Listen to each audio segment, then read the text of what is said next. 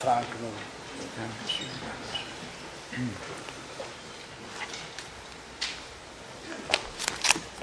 Wir sind Gott in der Tat dankbar, dass wir zusammenkommen können und das wirklich von nah und fern, aus vielen Sprachen und Nationen.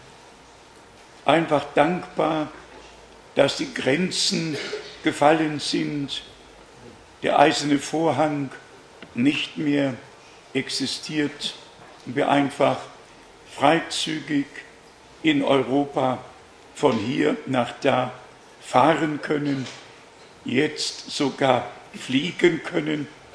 Ich habe am Sonntag in Zürich auf dem Flughafen gelesen, für 28 Schweizer Franken von Zürich nach Köln-Bonn. Also äh, es wird möglich gemacht, und ich glaube, von Österreich ist es ähnlich, dass man günstig fliegen kann. Und so wollen wir die Zeit ausnutzen, die der Herr uns schenkt.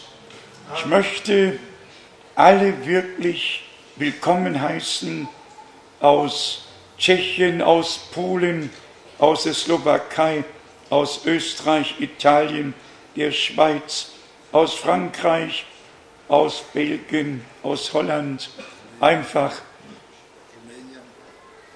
Rumänien, ja, einfach von weit und breit.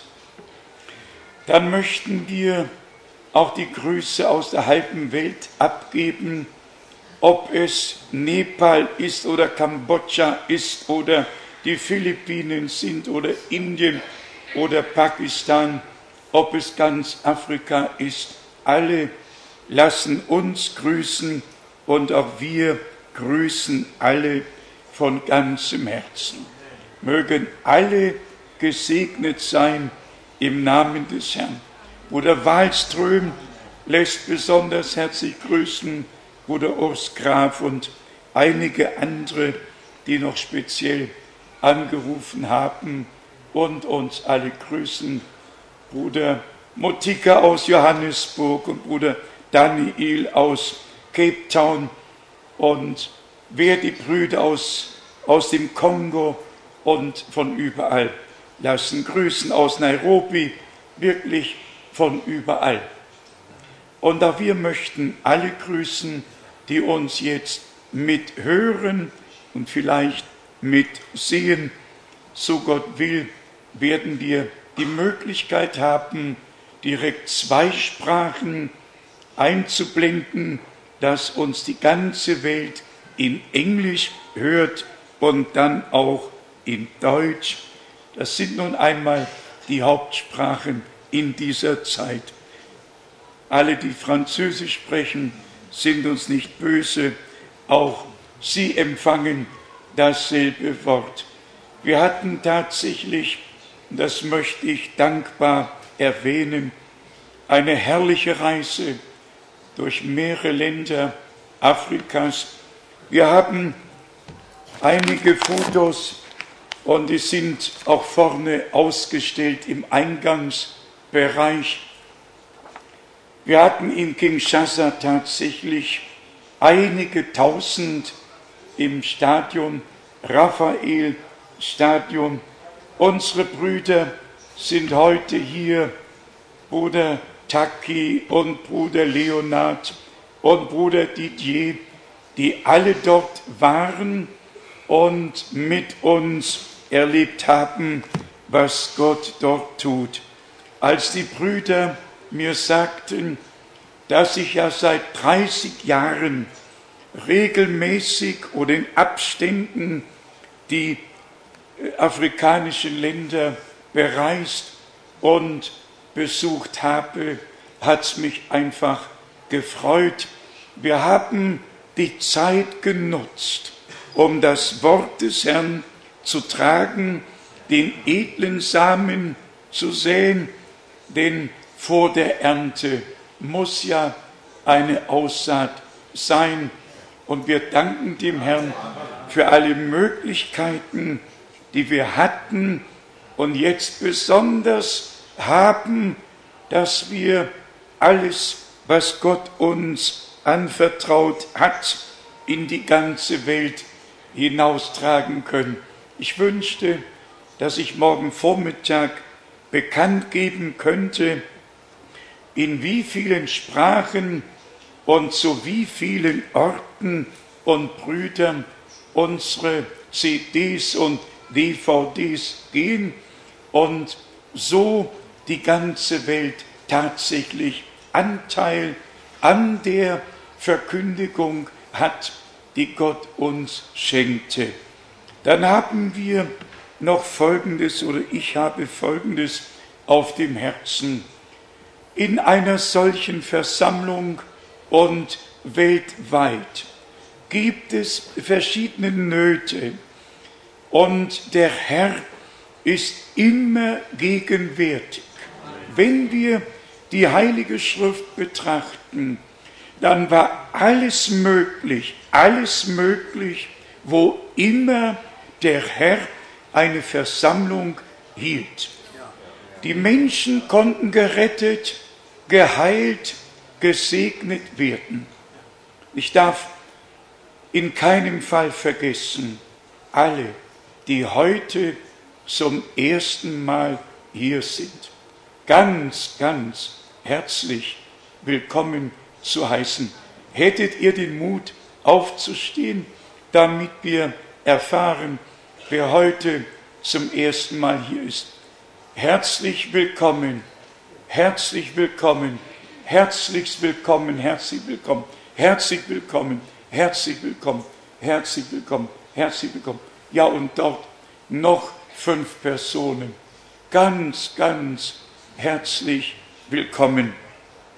Beim ersten Mal ist alles fremd. Beim zweiten Mal schon besser. Und ab dritten Mal kann ich euch versprechen, ist alles wie schon immer gewesen. Ja, so ist das, so ist das im Leben. Heute möchte ich denen Mut machen durch ein lebendiges Zeugnis von dem, was Gott an Heilung getan hat. Alle, die krank sind, dürfen tatsächlich ihr Vertrauen auf den Herrn setzen. Genau wie alle, die in Not sind, sich das Psalmwort zu Herzen nehmen dürfen. Rufe mich an in der Not, so will ich dich erretten und du sollst mich preisen. Aber wir haben heute die beiden Töchter von unserer Schwester Martha und Bruder Vlastik in unserer Mitte. Und die eine Tochter hatte tatsächlich Leukämie. Aber es war, es war in der Tat eine für Menschen unheilbare Sache.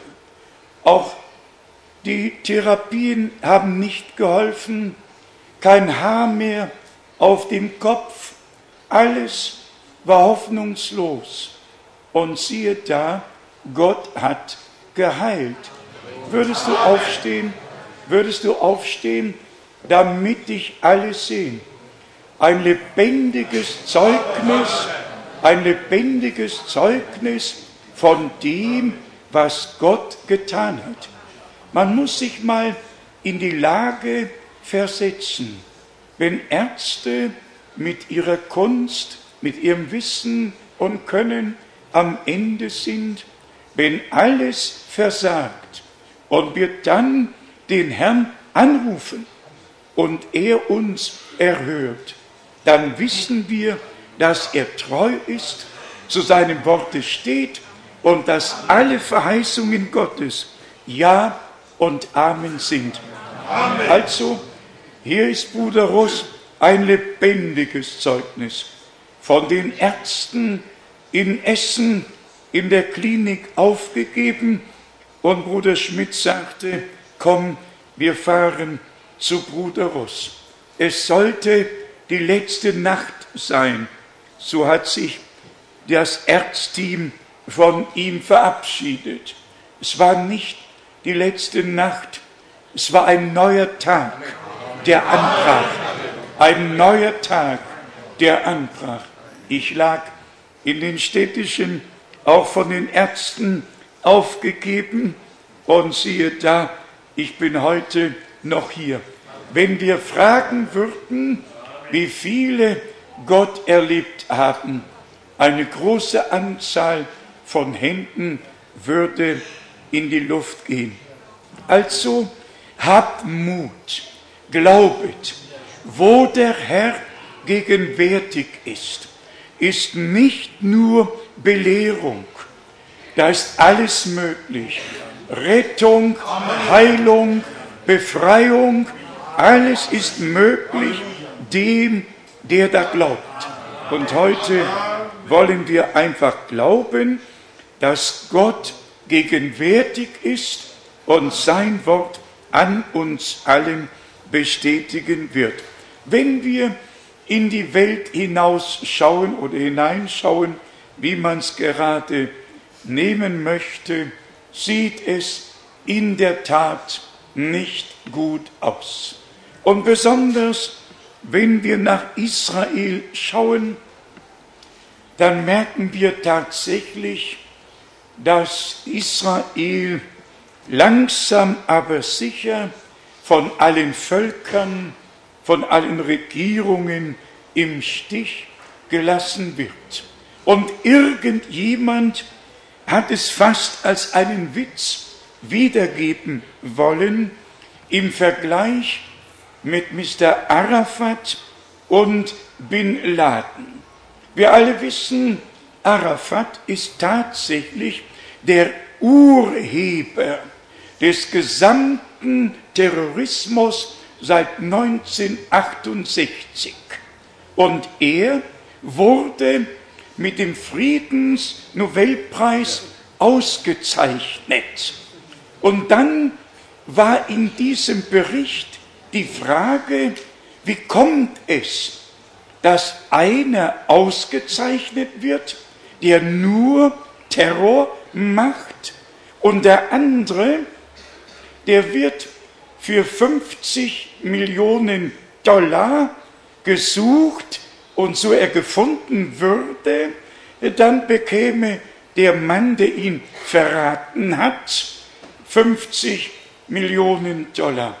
Und wisst ihr, die Antwort war tatsächlich überzeugend.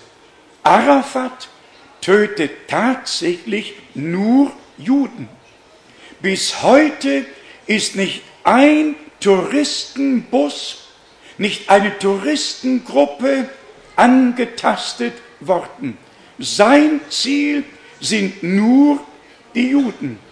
Und jetzt umgekehrt, Bin Laden und Freunde wollen den großen Satan, die USA, irgendwie in den Griff bekommen und töten die Völker, also die Nationen. Als ich das hörte, dachte ich bei mir selber, ja schaut, auch ungläubige Leute machen sich Gedanken über das, was vor sich geht. Und schlussendlich wird tatsächlich erfüllt werden, was in Sacharja 12, Vers 3 geschrieben steht, dass Jerusalem zum Hebestein für alle Völker werden wird, zum Laststein. Was mir, und wir gehen gleich weiter zur Wortbetrachtung, was mir in dem Zusammenhang auffiel, ist noch Folgendes. Gott hatte dem Abraham die Verheißung gegeben und hat dann das Volk Israel nach 400 Jahren der Knechtschaft herausgeführt und das Ziel war das verheißene Land. Die Grenzen wurden angegeben. Man kann nachlesen im Alten Testament, besonders im Mose, im Josua und dann auch im Propheten Hesekiel im 47. Kapitel. Alles kann nachgelesen werden. Aber jetzt kommt ein Punkt, der mir eigentlich am letzten Wochenende in Zürich zum ersten Mal in meinem Leben bewusst aufgefallen ist. Wir alle wissen ja, dass Israel durch große Nöte gegangen ist, wie kein anderes Volk auf Erden.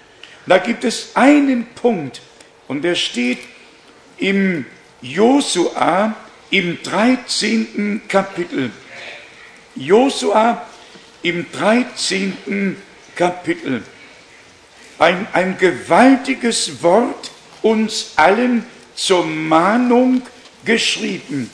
Hier lesen wir Josua 13 von Vers 1. Als nun Josua alt und hochbetagt geworden war, sagte der Herr zu ihm, du bist nun alt und hochbetagt und von dem Lande sind sehr viele Teile bisher oder bis hierher noch unerobert geblieben. Das ist ein Punkt, der mich zum Nachdenken veranlasste. Josua sollte mit allen, die herausgeführt wurden, das Land ganz und gar einnehmen.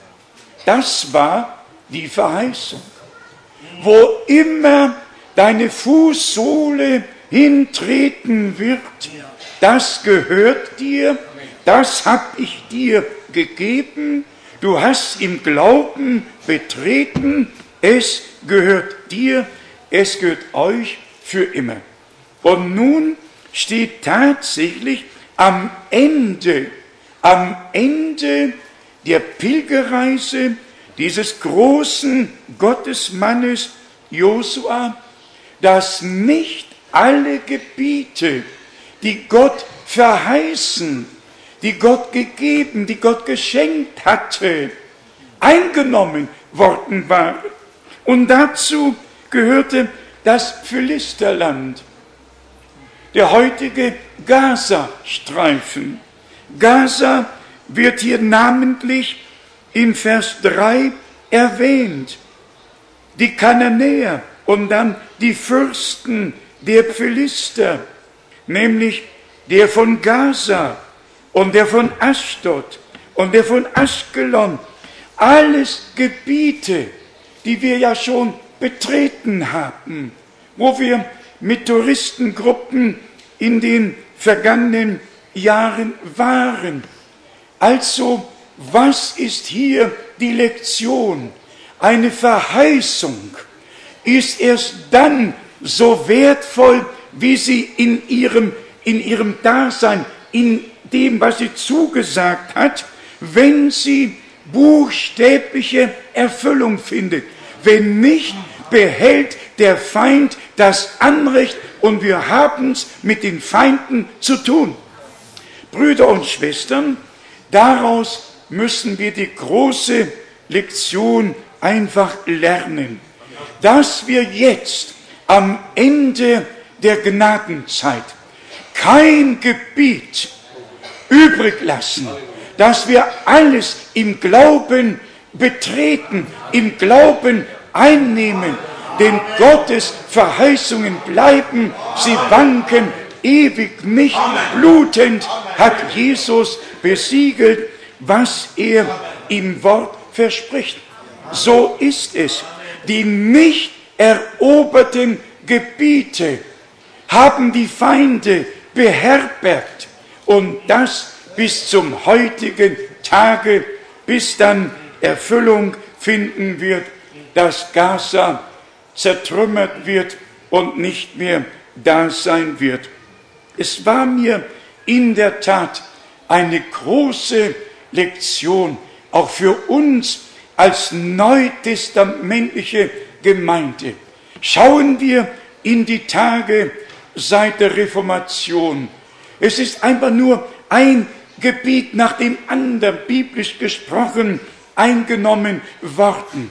Aber jetzt, in der letzten Runde, soll ja alles, alles wiedererstattet. Alles soll im Glauben eingenommen werden. Alles gehört uns. Wie sollte Gott mit ihm uns nicht auch alles schenken? Es muss einfach dahin kommen, dass Gott seinen Weg mit uns im Glauben haben kann. Warum sollten wir sagen, wenn Gott eine Verheißung gibt, dann steht er dahinter, dann hat er die Verantwortung dafür übernommen. Alles, was wir zu tun haben, ist im Glauben vorwärts zu gehen und für den Rest wird Gott sorgen, wie er es je und je getan hat. Denkt an die Herausführung unter Moses. Er musste nicht schreien, er brauchte den Felsen nur zu schlagen. Und siehe, das Wasser strömte hervor. Brüder und Schwestern, als die größte Prüfung kam, was geschah?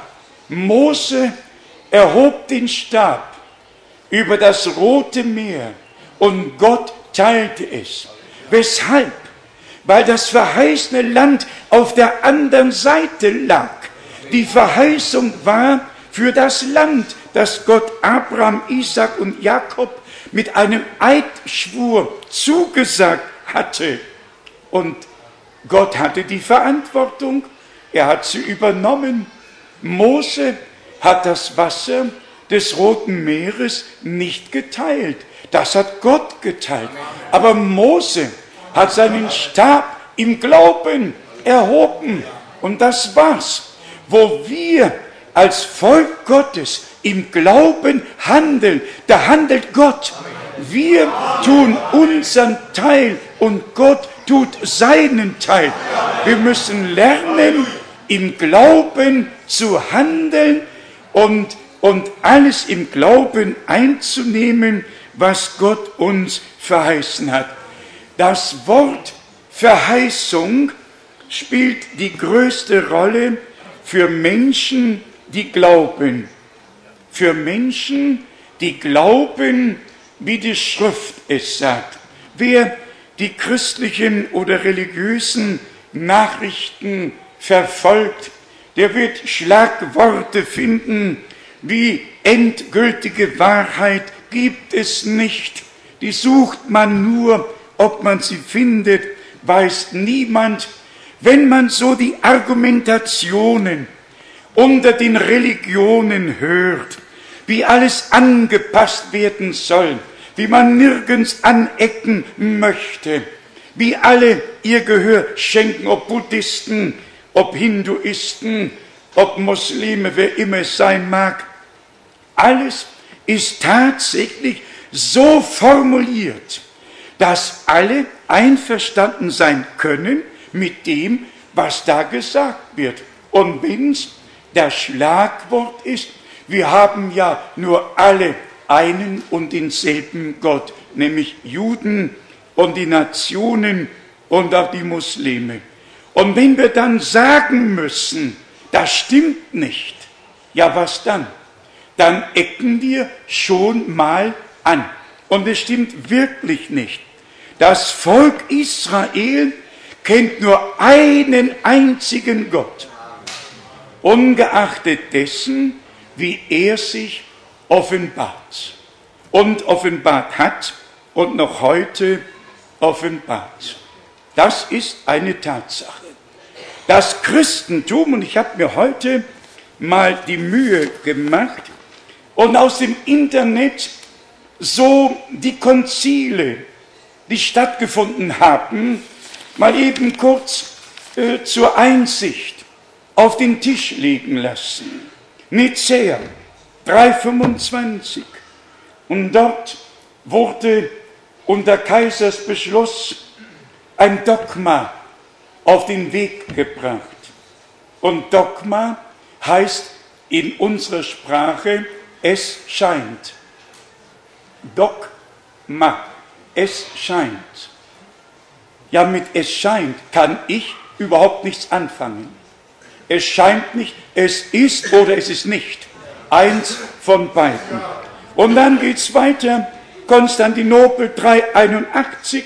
Und hier wurde die Trinitätslehre, hier steht geschrieben, Dreieinigkeitslehre und der Kaiser Theodosius eingeführt und als endgültiges Dogma proklamiert.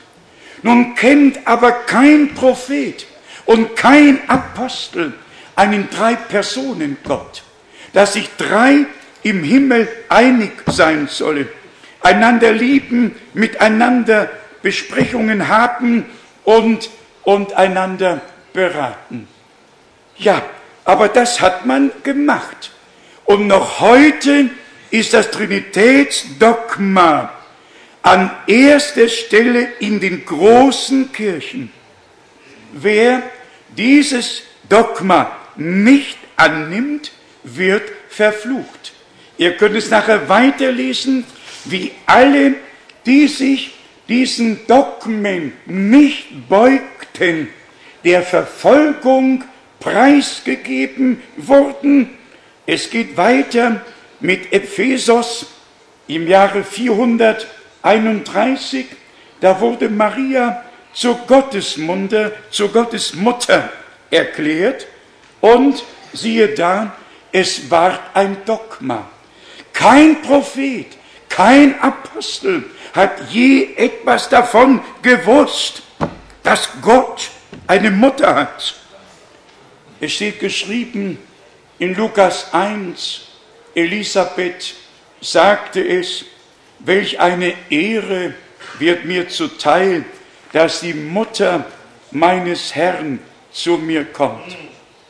Die Formulierung Gottesmutter ist von dem Gedanken abgeleitet worden, dass der Sohn schon als Gott existierte und jetzt hierher kam und nun ward sie die Mutter. Im Alten Testament war unser Herr, der große Ich bin. Yahweh des Alten Testaments ist Joshua des Neuen Testaments. Derselbe gestern, heute und derselbe in Ewigkeit. Man kann hier von Konzil zu Konzil gehen. Konstantinopel, äh, Konzil Nummer 2, 553 und nochmal 3, 680 bis 681 und es ging weiter und weiter und überall wurden Beschlüsse gefasst und alles sind unbiblisch. Und wenn man das sagen muss, es tut regelrecht weh. Es tut weh. Es muss aber gesagt werden, dass nur das, was in der Bibel geschrieben steht, von Gott stammt. Und dass mit dem Zeugnis der Heiligen Schrift Gott uns alles über sich, über seinen Heilsplan, über Zeit und Ewigkeit gesagt hat. Und diesem Worte darf und kann nichts hinzugefügt werden. Also nicht Dogmen, sondern tatsächlich biblischer Glaube. Warum steht denn geschrieben im Johannesevangelium im siebenten Kapitel, Vers 37 und 38? Wer an mich glaubt, wie die Schrift gesagt hat, von des Leibe werden Ströme lebendigen Wassers fließen. Brüder und Schwestern, wir haben ein göttliches Mandat. Und das sagen wir nicht nur, sondern so ist es. In dieser Zeit das wahre Wort Gottes zu verkündigen, ohne Rücksicht auf Verluste. Wenn wir also ins Urchristentum noch einmal kurz hineinschauen möchten und auch in die 200 Jahre, die danach vergangen sind, da gab es wirklich kein Weihwasser und keinen Weihrauch, keine Kruzifixe und keine Rosenkränze, keine Prozessionen, keine Wallfahrten, kein Fegefeuer und kein Totengebet. Es gab keine Säuglingstaufe und keine Taufpaten. Es gab kein Papsttum, es gab keine Marienverehrung, mein Gott, es gab gar nichts. Es gab gar nichts. Von allem, was später in dem abgefallenen Christentum hervorkam. Und deshalb muss Gott in der Tat ein ernstes Wort mit allen Leuten sprechen.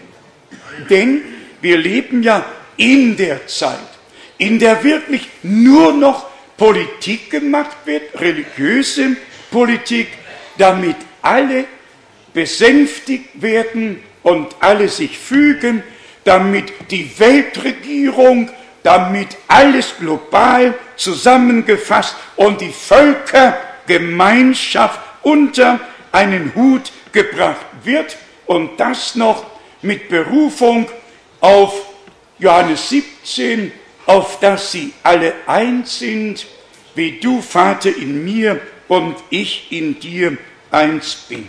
Brüder und Schwestern, es muss in alle Welt hinaus posaunt werden, dass dieses die Stunde Gottes in der Heilsgeschichte ist, wo die wahre Brautgemeinde Jesu Christi herausgerufen wird aus allen Irrtum, aus allen Überlieferungen, wirklich aus allem, was nicht mit Gott und Gottes Wort übereinstimmt und so in Übereinstimmung mit dem Worte Gottes gebracht werden muss und aus Gnaden auch gebracht werden wird. Lasst mich aus Psalm 98 die ersten Verse lesen.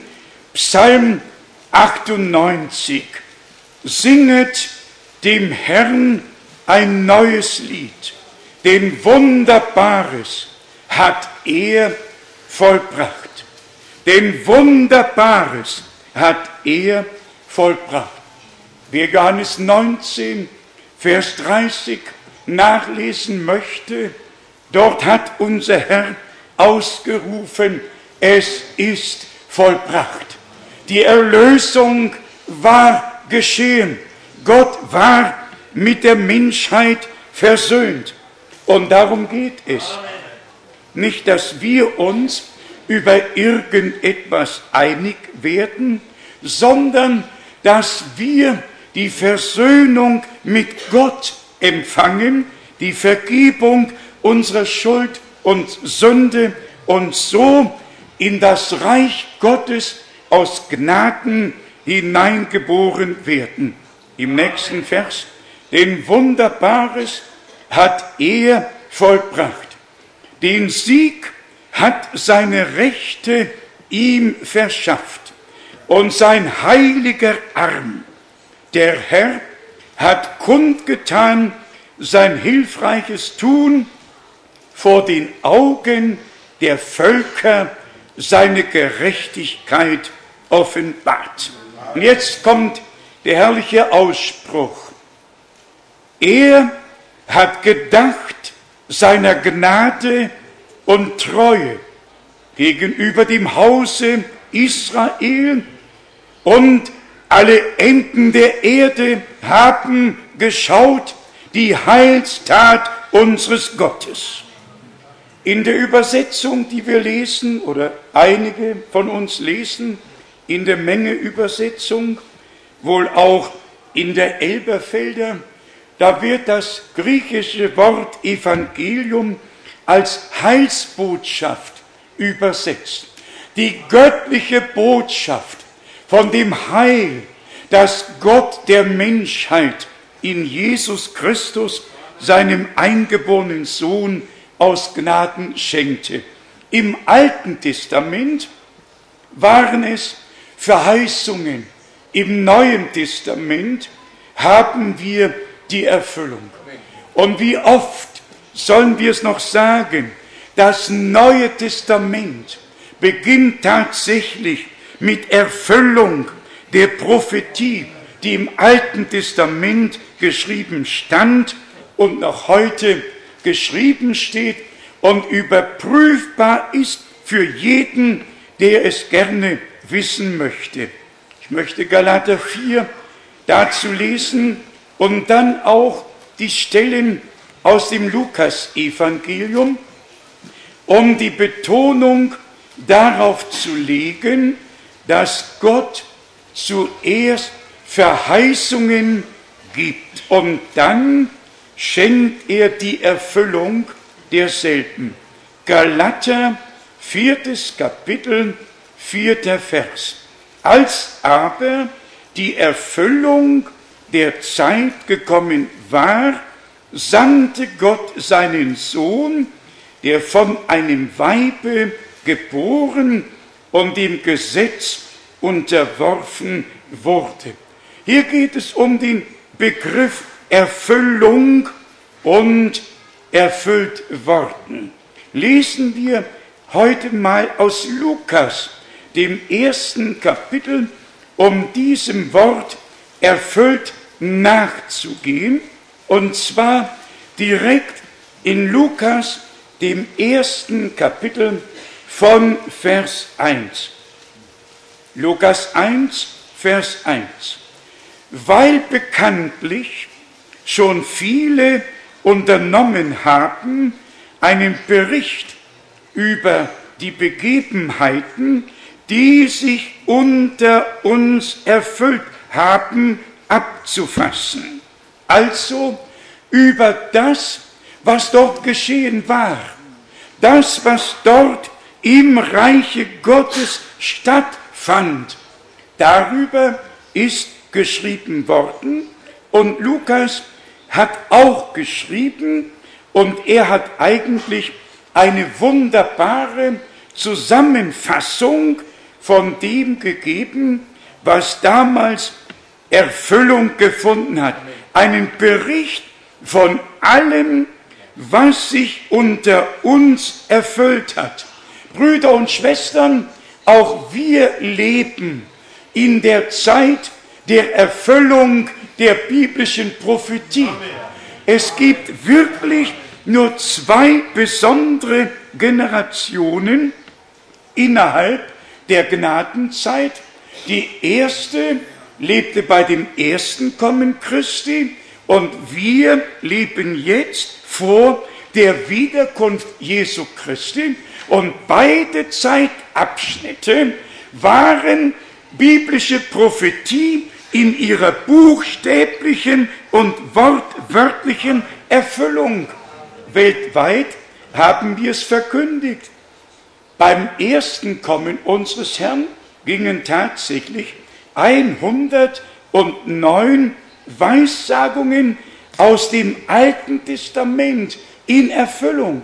Es hat also niemand nötig gehabt, nachträglich Dinge zusammenzureimen, sondern es wurde zusammengefasst, was an Erfüllung unter ihnen geschehen war.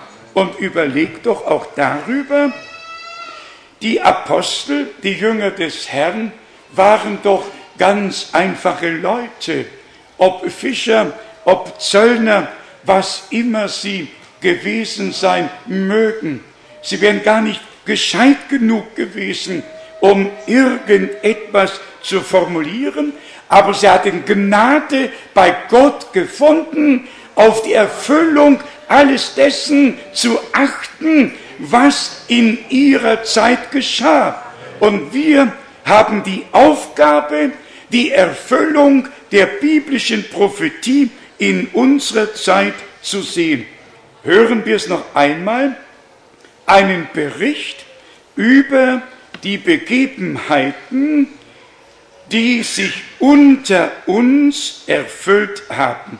Also, Gott wachte über seinem Wort und hat es erfüllt. In Vers 20 in Lukas 1 lesen wir, doch vernimm es, du wirst stumm sein und nicht reden können, bis zu dem Tage, an dem diese meine Verheißung sich erfüllt.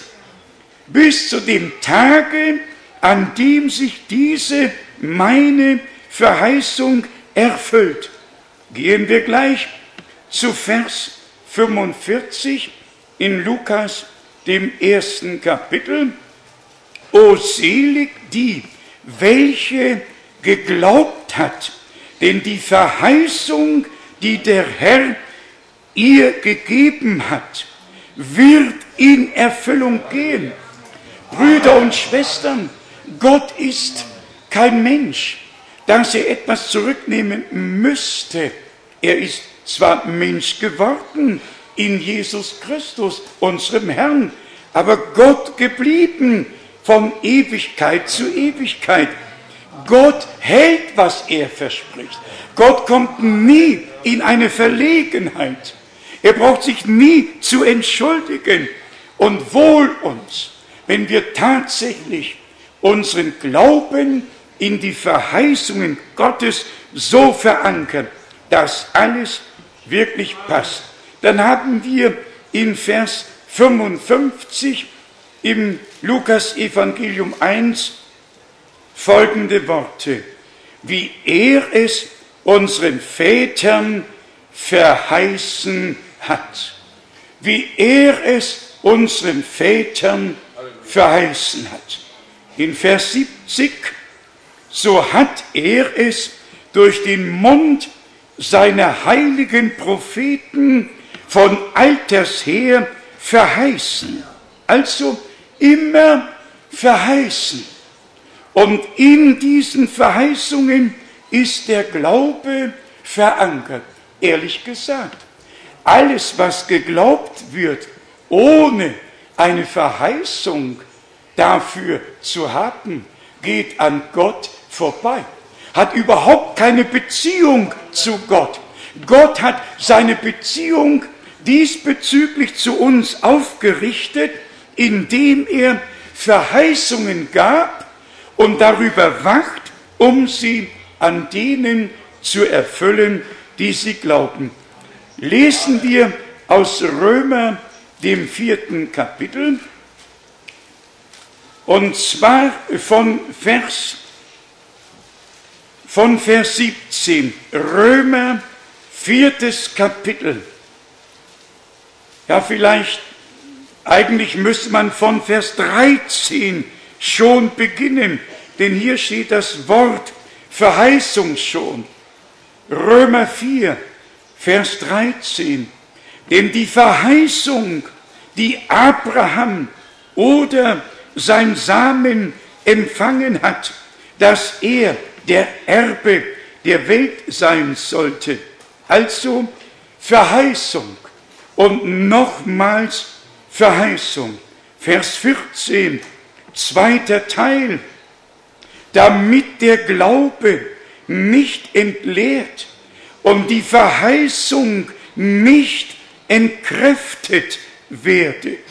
Und dann Vers 16, zweiter Teil. Es soll ja ein Gnadengeschenk sein, damit die Verheißung für die gesamte Nachkommenschaft Gültigkeit habe. Und dann kommt die gewaltige Aussage in Vers 17. Nach dem Schriftwort zum Vater vieler Völker habe ich dich gesetzt, vor dem Gott, dem er geglaubt hat, als dem, welcher die Toten lebendig macht und das noch nicht vorhandene benennt als wäre es schon vorhanden. Welch, welch ein gewaltiges Wort. Wer in 1. Mose 1 liest, wer oberflächlich liest, der wird nur immer hören oder lesen und Gott sprach und es war da. Aber wer sich vor Augen führt, was in dem Moment tatsächlich in Erscheinung trat, als Gott es ausgesprochen hat, der muss erstmal Pause machen und danken und Gott die Anbetung darbringen. Gott sprach und es war da. Er gebot und es stand da. Das Wort unseres Gottes ist wirklich ein Allmachtswort noch heute nicht nur damals, aber lasst mich auch das vielleicht eben kurz erwähnen. Schon in 1. Mose 1, Vers 1 und 2 lesen wir, dass der Geist Gottes über der Tiefe schwebte. Und da haben wir tatsächlich im Urtext eine Wortkombination zwischen schweben, aber brütend schweben, Wärme ausstrahlend schweben, nicht nur schweben ohne Bezug zu dem Wort, das gesprochen wird, sondern darüber schweben, sofern es ausgesprochen wird, dass es auch geschehe. Und deshalb ist das Wirken des Heiligen Geistes unter der Verkündigung des Wortes so notwendig. Und aus dem Grunde geschah tatsächlich die Ausgießung des Heiligen Geistes am Gründungstage der neutestamentlichen Gemeinde, damit das verkündigte Wort nicht leer zurückkommt, sondern der Geist es denen offenbaren und verklären kann, die es im Glauben hören und aufnehmen. Brüder und Schwestern, wir dürfen nicht nur eine Zuhörerschaft werden oder sein. Wir müssen als Zuhörerschaft die Erlebnisse machen. Der Geist Gottes muss Wärme ausstrahlen. Wir haben das Beispiel hier schon einmal gegeben. Im Natürlichen, wenn, wenn, fällt mir schwer zu sagen, aber wenn, wenn Eier ausgebrütet werden sollen, dann muss Wärme ins Nest. Dann muss die Henne zur Glucke werden. Und dann muss sie brüten. Das ist nicht, weil sie Flügel hat, sondern weil sie Wärme ausstrahlt. Und diese Wärme holt das Leben, das kein Mensch sieht, aber da ist. Die Wärme holt es doch heraus. Und irgendwann, ich glaube nach sechs Wochen, ist es dann soweit, dass das von innen gepiekst wird. Und dann, dann ist Leben da.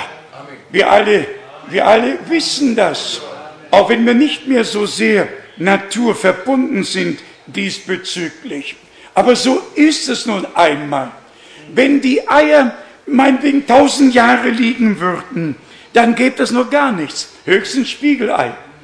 Mehr nicht. Aber wenn, wenn die Wärme da ist und wenn ausgebrütet wird, dann kommt das Leben, das da verborgen ist, das kommt hervor. Genauso ist es mit uns allen, die wir Gottes Wort hören, dass der Heilige Geist brütend über uns schweben. Warum heißt es von unserem Herrn bei seiner Taufe? Und der Geist Gottes schwebte herab und blieb auf ihn. Eine Bestätigung, dass er der Sohn Gottes war. Der Geist Gottes muss herabkommen. Er muss über uns schweben. Etwas Neues muss hervorkommen, muss geboren werden. Und deshalb steht ja auch geschrieben, was vom Fleisch geboren ist, das ist Fleisch. Und was vom Geist geboren ist, das ist Geist.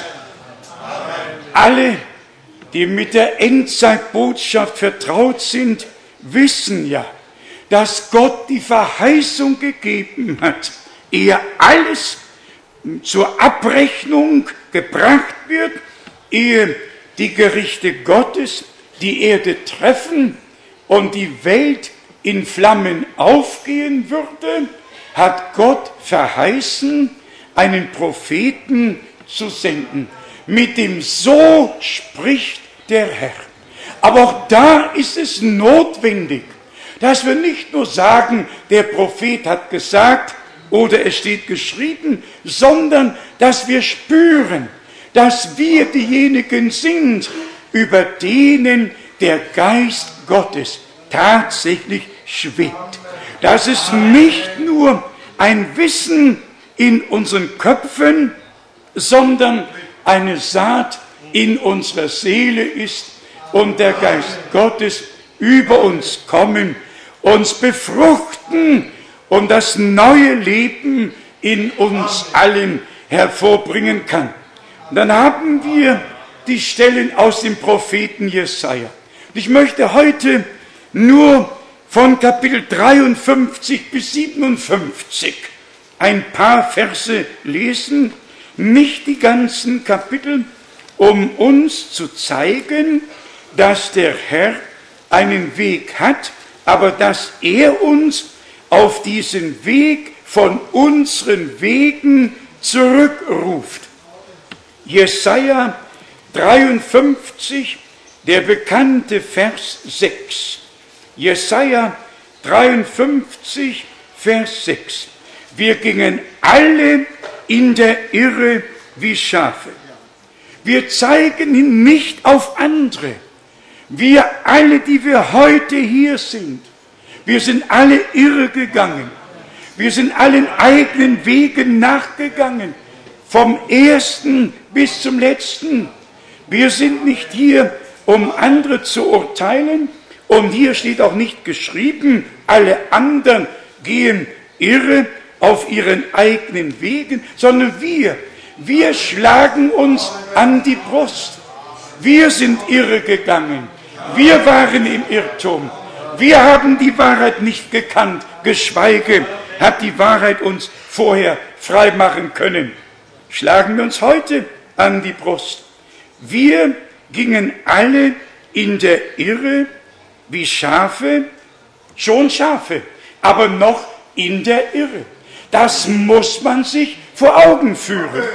Und wenn der Herr jetzt in dieser Zeit die Seinen herausruft, aus allen Völkern, Sprachen und Nationen, dann sind das schon diejenigen, die ihm als Schafe, dem guten Hirten angehören, die schon vor Grundlegung der Welt zum ewigen Leben bestimmt worden waren, weil Gott wusste, dass sie hören, annehmen und glauben würden und werden, wenn er mit ihnen spricht, nach dem Wort unseres Herrn aus Johannes 10, meine Schafe hören auf meine Stimme.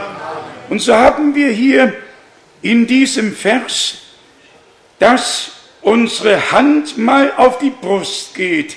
Wir gingen alle in der Irre wie Schafe, ein jeder wandte sich seinem eigenen Wege zu, doch dann aber hat der Herr all unsere Schuld auf ihn fallen lassen.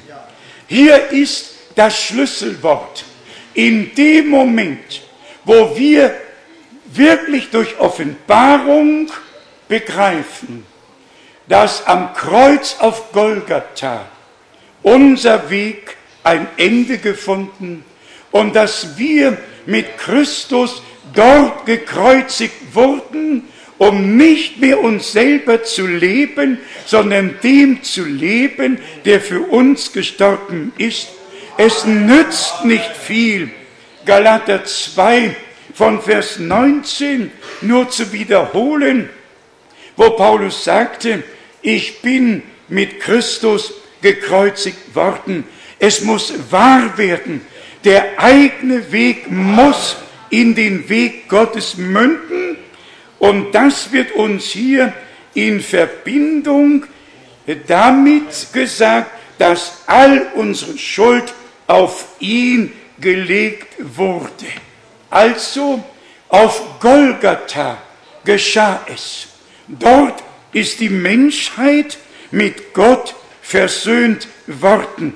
Und Paulus hat es ja in Römer, dem dritten Kapitel, auch in besonderer Weise zum Ausdruck gebracht.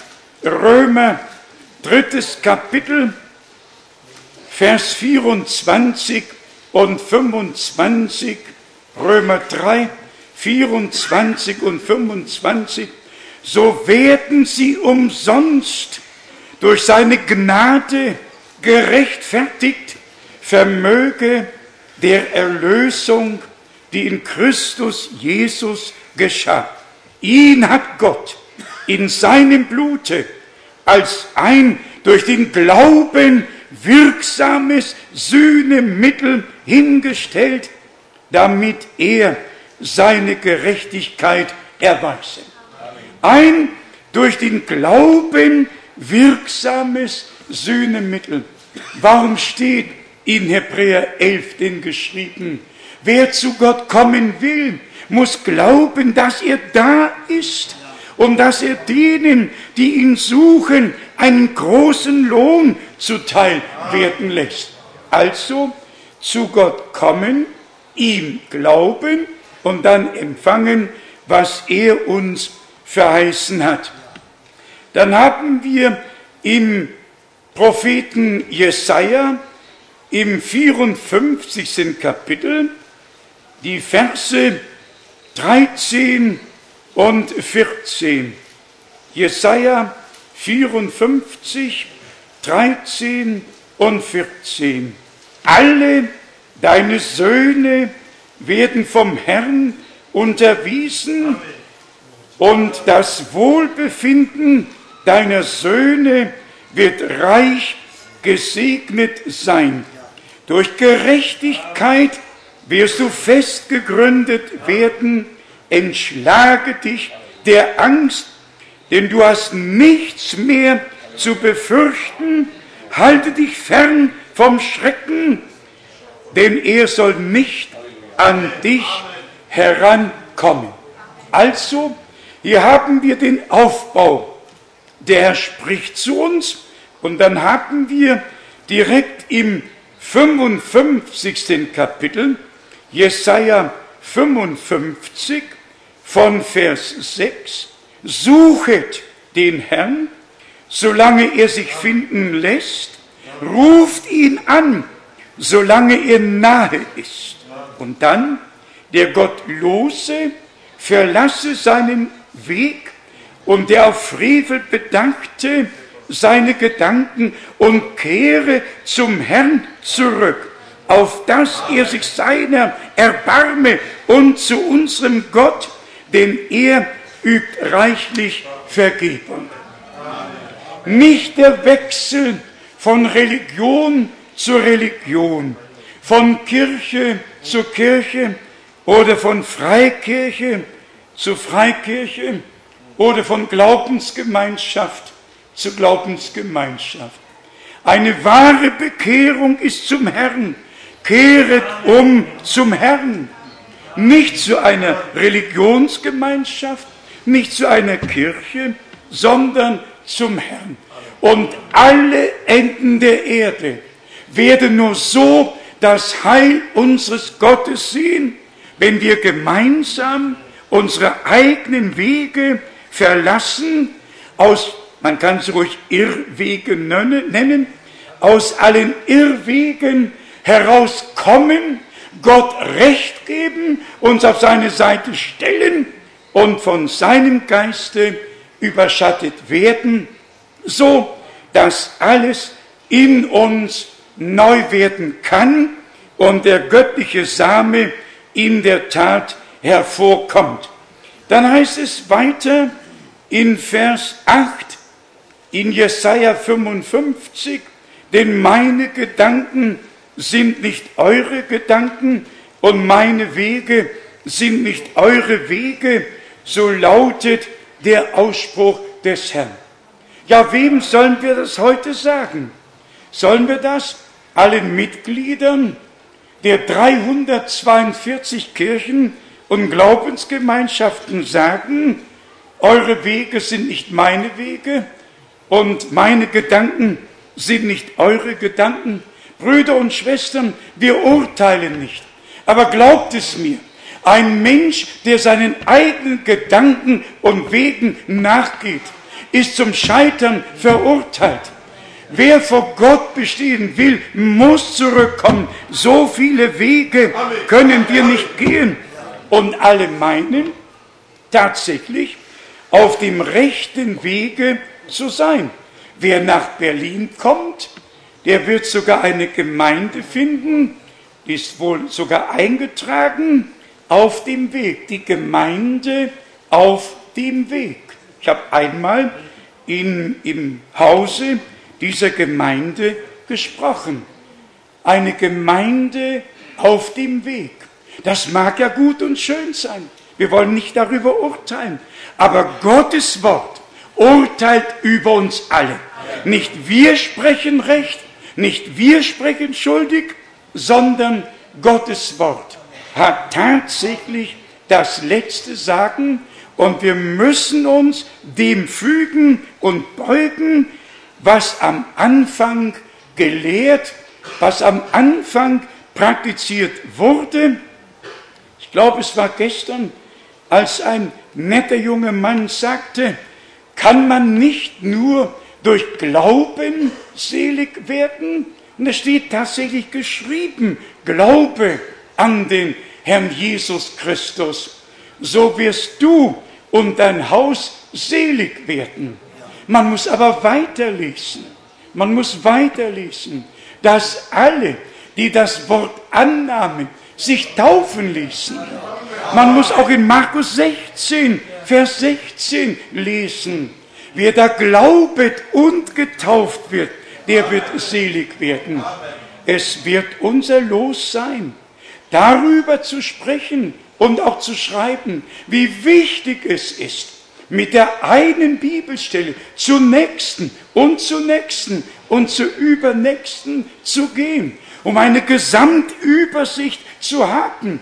Wer sich nur auf eine Bibelstelle stützt, der kann sogar sagen, ja, der Schächer am Kreuz hat ja den Herrn angerufen und bekam die Zusage, wahrlich, ich sage dir, heute wirst du mit mir im Paradiese sein. Dann kann man weitergehen und sagen, ja, er wurde auch nicht getauft und Geist getauft und ist trotzdem im Paradies. Aber du und ich, wir haben ja die Möglichkeit, wir hängen nicht am Kreuz. Ist ja nicht unsere letzte Stunde, in der wir den Herrn anrufen. Wir müssen einfach unterscheiden, wenn wir die Heilige Schrift lesen, dass wir dabei nicht die Entschuldigung suchen, sondern den Weg mit Gott suchen, um zu wissen, zu wem, unter welchen Umständen hat er was gesagt. Und wir müssen tatsächlich zur ersten Predigt am Pfingsttage zurückkommen. Und da hat Petrus unter der Leitung des Heiligen Geistes doch die erste Predigt gehalten und der Volksmenge zugerufen, tut Buße und lasse sich ein jeglicher von euch auf den Namen Jesu Christi zur Vergebung eurer Sünden taufen. Brüder und Schwestern, werte Freunde, um das tatsächlich auf den Punkt zu bringen, Paulus hat geschrieben in Galater, dem ersten Kapitel. Und wenn wir oder ein Engel aus dem Himmel euch ein anderes Evangelium verkündigten, so ist der Fluch über uns. Was haben wir in der heutigen Zeit? Wer wagt es auszusprechen? Überall Hosianna, überall Halleluja, überall biblisches, biblisches Vokabular und überall auf eigenen Wegen, in der eigenen Tradition, in den eigenen Lehren, überall und überall. Ja, was jetzt? Wer wagt es heute auszusprechen? Ich eben schon erwähnte, dass in Galater 1 der Fluch über alle ausgesprochen wird, die ein anderes Evangelium verkündigen. Wenn aber nichts auf Erden als nur ein anderes Evangelium gepredigt wird, ja was dann? Was dann? Dann hat der Fluch tatsächlich auch das ganze Christentum getroffen. Und alle sind wie im Bann. Und keiner findet den Weg heraus, es sei denn, Gott offenbart sich ihm. Und deshalb die ernste Verkündigung. Ich habe nichts zu verlieren. Wir haben die Aufgabe, das Wort Gottes zu verkündigen. Natürlich, um, und zwar weshalb, nämlich um die Brautgemeinde dahin zu bringen, dass wir ein Herz und eine Seele werden, dahin zu bringen, ein Herr, ein Glaube, eine Taufe. Das ist nicht nur so im Epheserbrief im vierten Kapitel im fünften Vers geschrieben steht, sondern so wird in unserer Mitte, dass wir nicht verschiedene Lehren haben und verschiedene Wege gehen, sondern dass wir von Gott belehrt wurden, wie wir gelesen haben. Sie werden alle von Gott belehrt und gelehrt worden sein.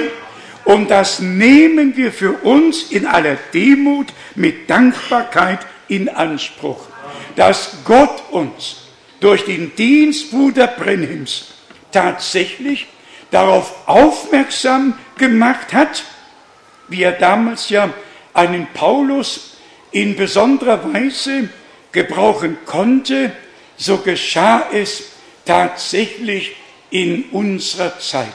Dass Gott einen Mann nehmen konnte, den einfachsten unter den einfachen, aber eine göttliche Berufung, eine göttliche Sendung, ein verheißener Prophet, den Gott gesandt hat.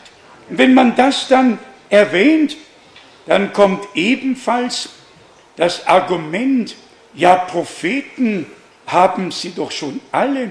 Die Adventisten haben wohl ihre Ellen White und die anderen haben ihren Russell und die anderen ihren Joseph Smith und alle haben und haben.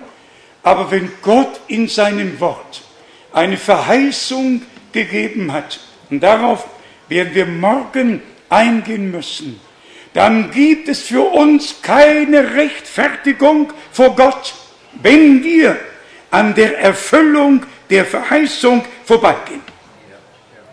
Wer an dem vorbeigeht, was Gott in seinem Worte verheißen und was er zur Erfüllung gebracht hat und noch weiterhin bringt, wer daran vorbeigeht, der geht wirklich an der Gnade Gottes vorbei, die er uns in dieser Zeit geschenkt hat, um die geistliche Orientierung zu bekommen, um zu unterscheiden, was von Gott ist und was von Menschen ist, und dann diesen Unterschied zu sehen.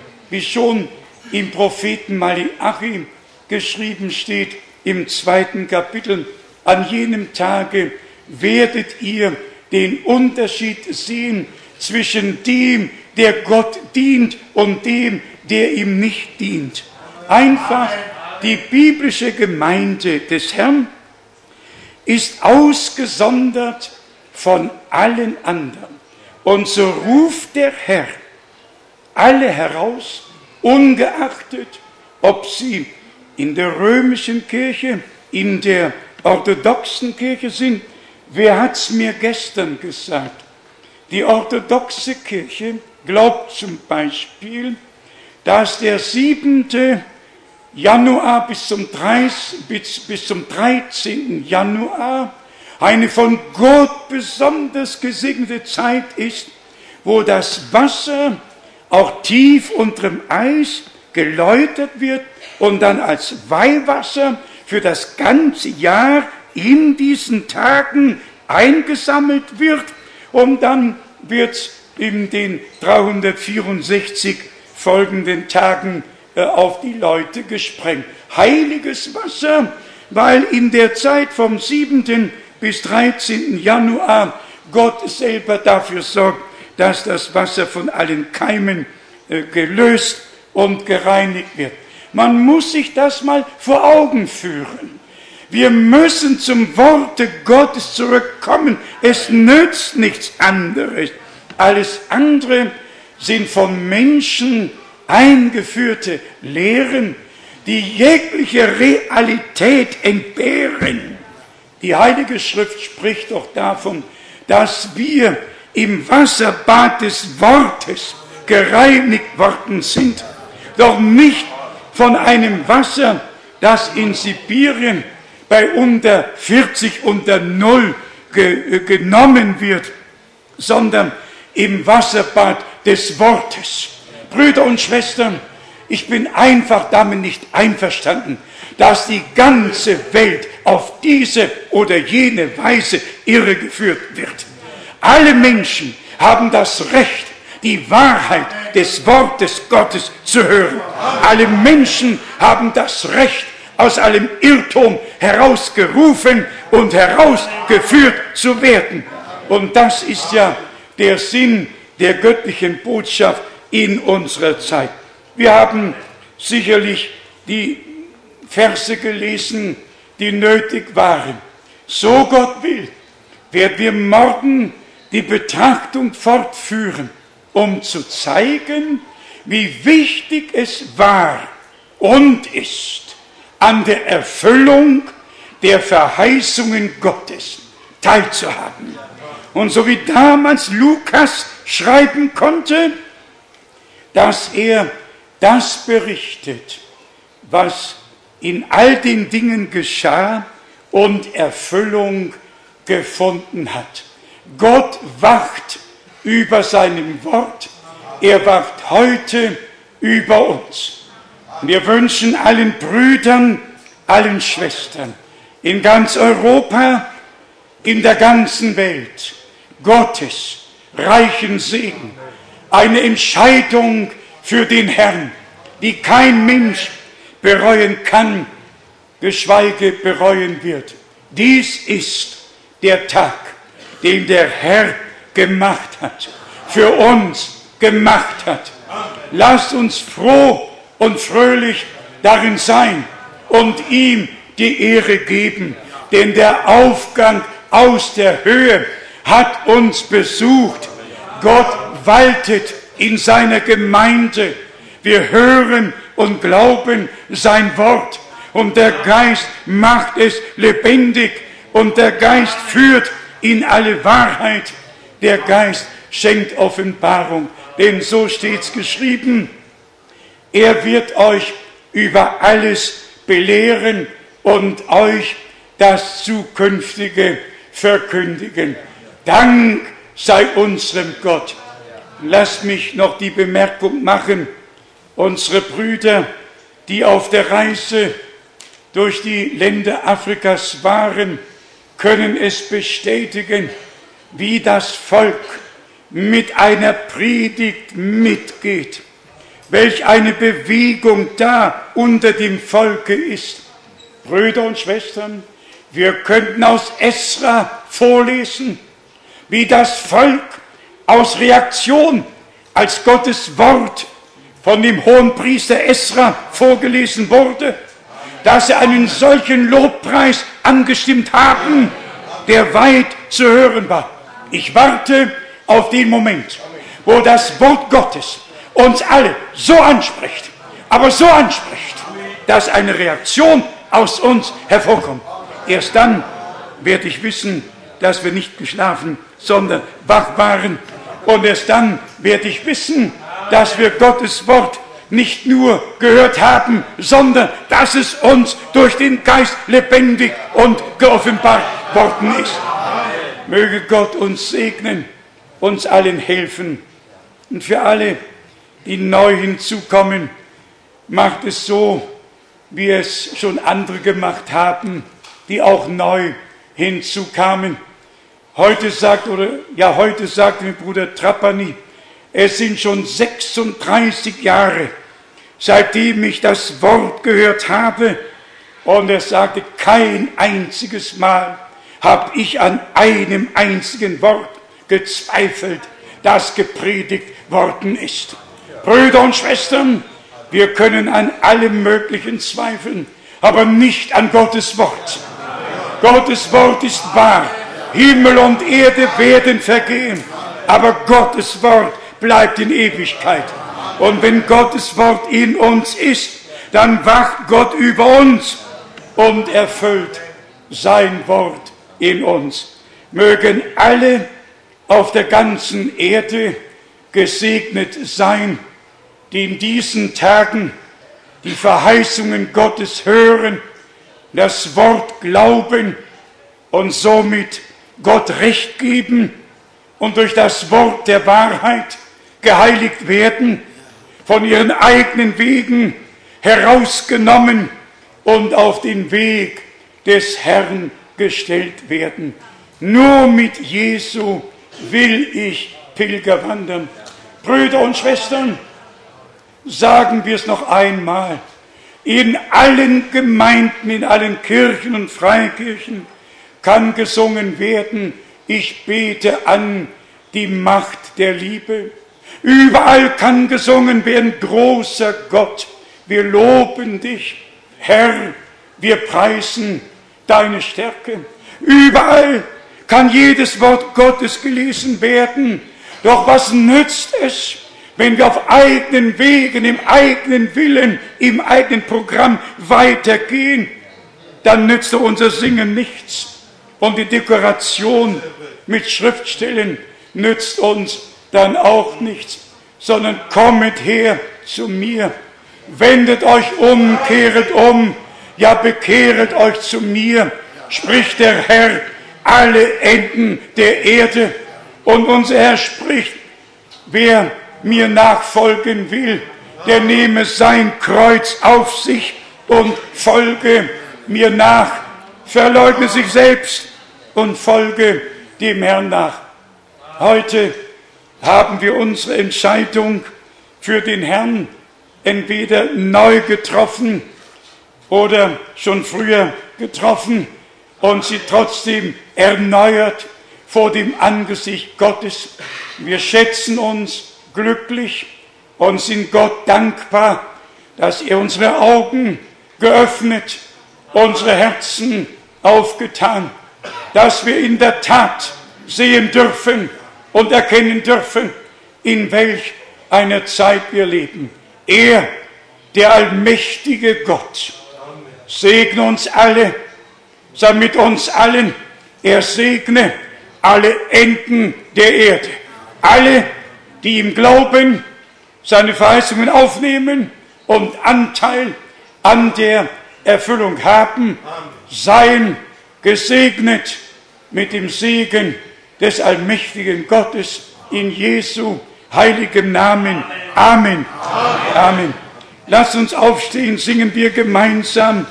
So wie ich bin, so muss es sein. So,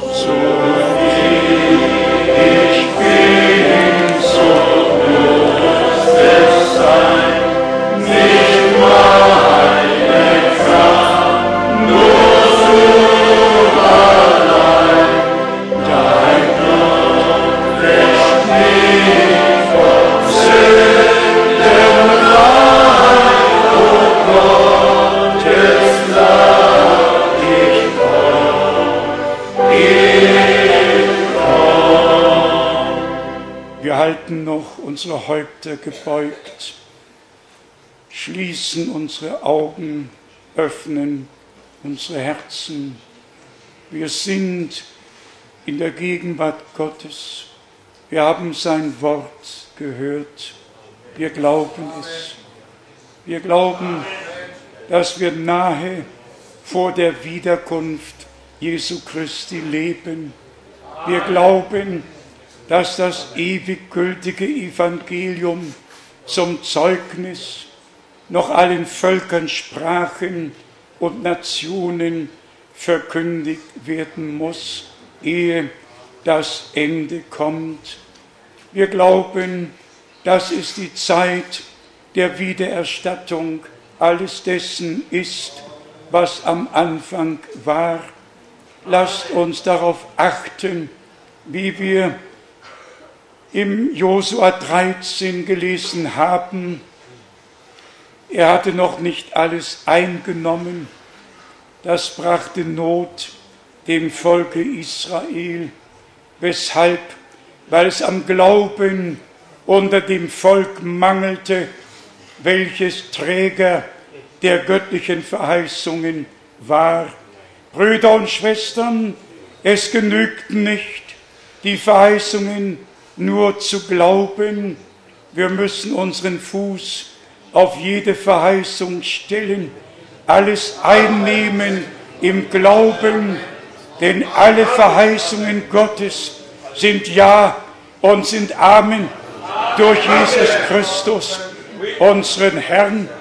Und dann wird er, wie geschrieben steht, alle Feinde zum Schemel seine Füße legen und wir werden den Sieg davontragen, dem der Sieg unseres Herrn auf Golgatha durch die Auferstehung gekrönt wird unser Sieg sein und wir werden die Auferstehungskraft unseres Herrn miterleben. Und auch heute wird Kraft Gottes offenbar in allen, die jetzt glauben. Der Glaube ist der Sieg, der die Welt überwunden hat. Der Glaube bewegt den Arm Gottes. Der Glaube schlägt den Feind in die Flucht. Der Glaube lässt uns aufschauen zu Jesus, dem Anfänger und dem Vollender unseres Glaubens. Während wir noch im stillen Gebet verharren, lasst mich fragen, ob einige in das Gebet mit einbezogen werden möchten, dann hebt kurz die Hand und tut sie wieder runter. Danke, danke, danke, danke. Überall sind Hände erhoben. Singen wir es noch einmal im Glauben, so wie ich bin, so muss es sein. So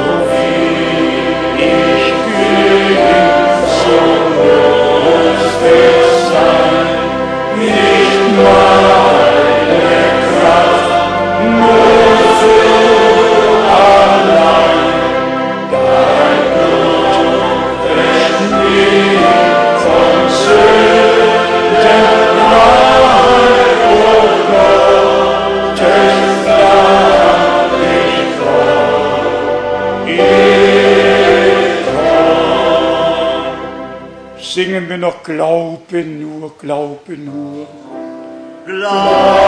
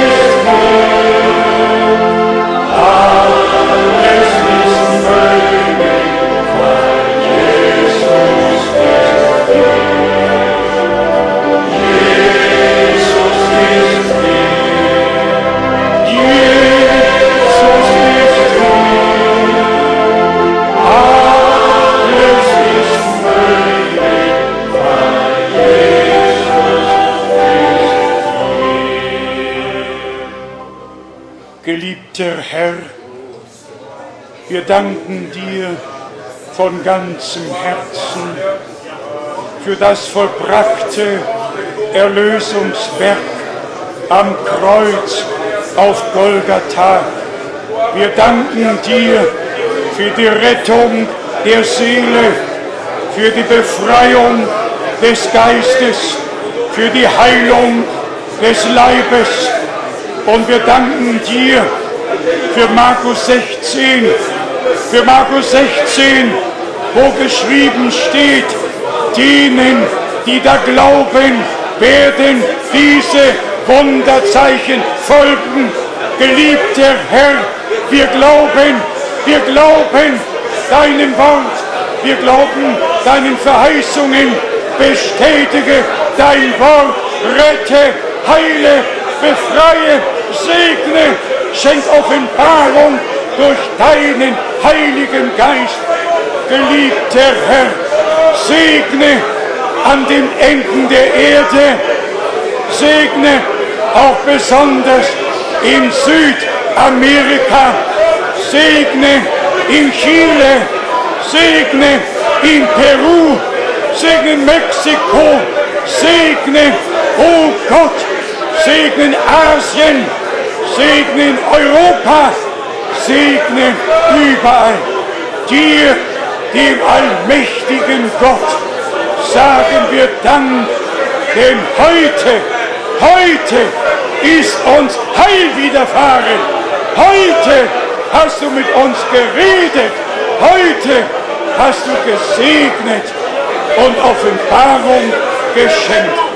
Wir danken dir, wir danken dir von Herzen dafür. In Jesu heiligem Namen. Halleluja. Und alles Volk sage Amen. Amen. Amen. Halleluja. Amen.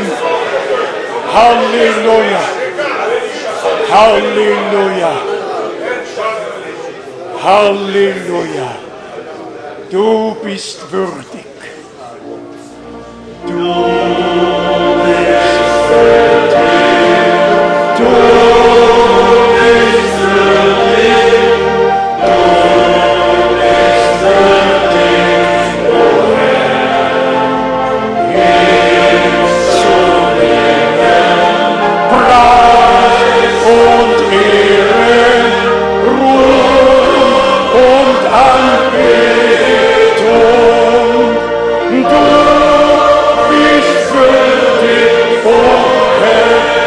Hebet eure Hände und danket Gott. Glory, Halleluja.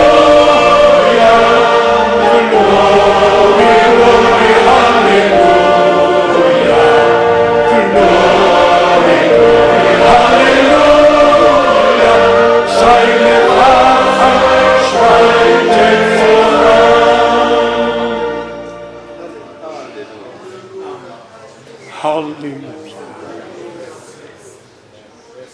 voran. Halleluja. Amen.